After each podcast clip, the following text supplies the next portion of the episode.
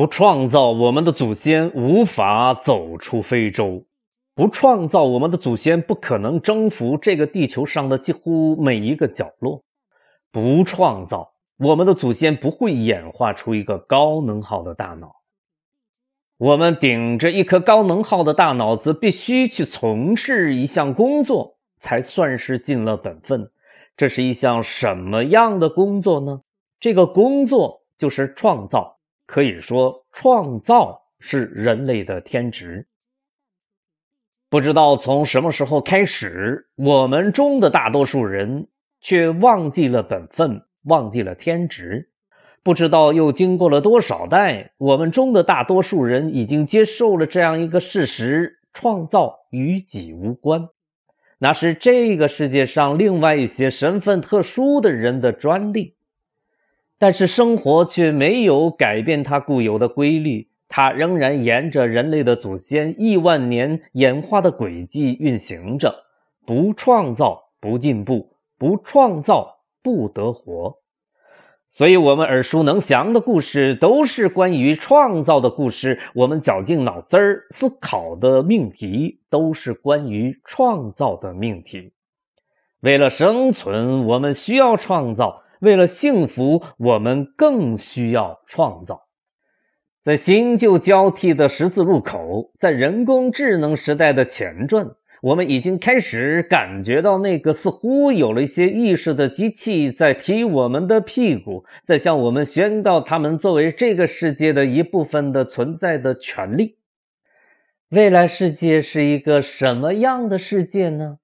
未来世界是一个人人都需要参与创造的世界。未来世界是一个常常需要在无人区作业的世界。有些人声称这是一个糟糕的时代，有些人却很兴奋，这是一个波澜壮阔的时代。站在新世界的大门口。有些人开始抱怨，有些人却没有时间抱怨。他们在借势疯长，他们在迅速演化，他们在将人类这个特殊物种的荣耀继续闪亮在新世界的时空当中。一部人类的发展史，就是一部知识的发生史；一个孩子的成长史，也是一部知识的发生史。有一种新成长运动，名叫芒格大学。它既不是教授们的大学，也不是大学生们的大学，它是一个由超级家长组成的协作共同体。它是一个专属于超级家长的大学。他们从过去走来，带着他们的生命体验与遗憾，他们又向着未来走去。带着他们自己独特的见解与期待，他们热爱阅读，他们既阅读文本，他们也阅读生活；他们既破万卷书，他们也行万里路；他们既自己阅读，他们也感召自己的亲友、同学、同事阅读。他们相信人类正是通过阅读而将自己的这个物种分布到全世界的几乎每一个角落。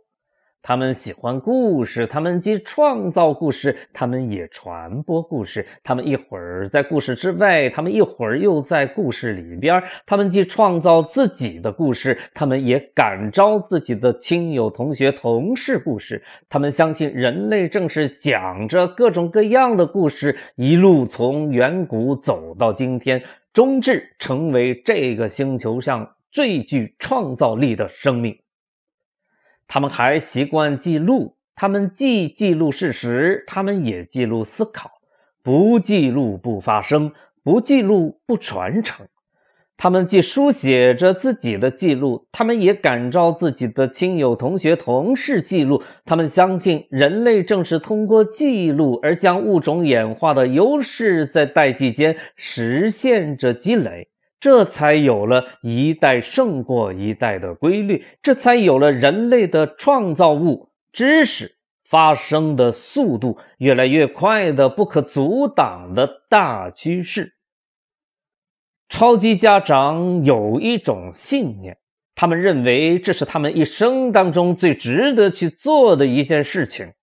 他们相信读书手艺，他们传承读书手艺，他们愿意花上一辈子的时间与精力，不断的打磨读书手艺。他们想要把读书手艺发展成为天字第一号竞争优势，他们想要把读书手艺打造成为传家宝，他们想要把读书手艺代代相传。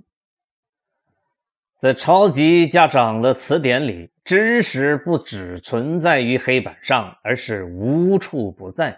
在超级家长的词典里，权威是不存在的，存在的只是对于权威的不断超越。